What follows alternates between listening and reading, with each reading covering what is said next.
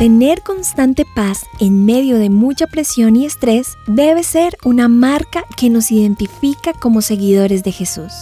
Este es un mensaje escrito por Mary Lowman de The Christian Working Woman en español. En los episodios de esta semana hablamos de cómo tener paz aun cuando estemos bajo mucha presión. Jesús es nuestro ejemplo supremo por su habilidad de mantenerse en paz a pesar de las presiones.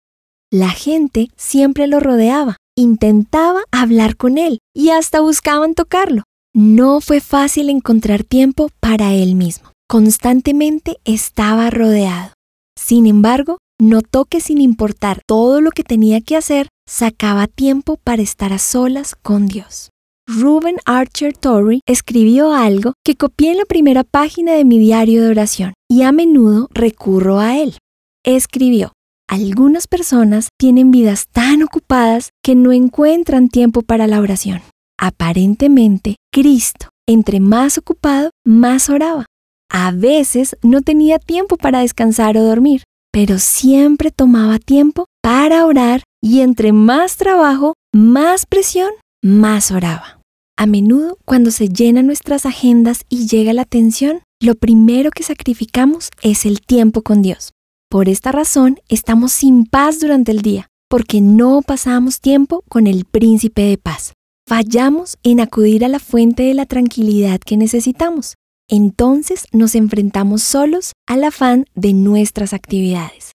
Recuerdo durante una época donde las tareas y las entregas eran tan grandes que durante algunos días sacrifiqué mi tiempo de oración. De la manera más gentil, solo como Él lo sabe hacer, Dios me mostró que cuando sacrifico mi tiempo de oración para aliviar la presión, ocurre exactamente lo contrario. Me dijo, pasa tiempo conmigo, toma de mi fortaleza, me necesitas más que nunca.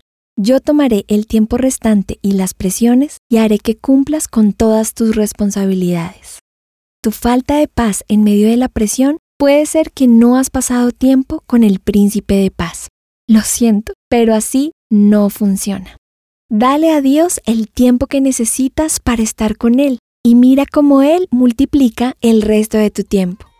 Encontrarás copias de este devocional en la página web de christianworkingwoman.org y en español por su presencia radio.com. Búscanos también en tu plataforma digital favorita. Estamos como The Christian Working Woman en español.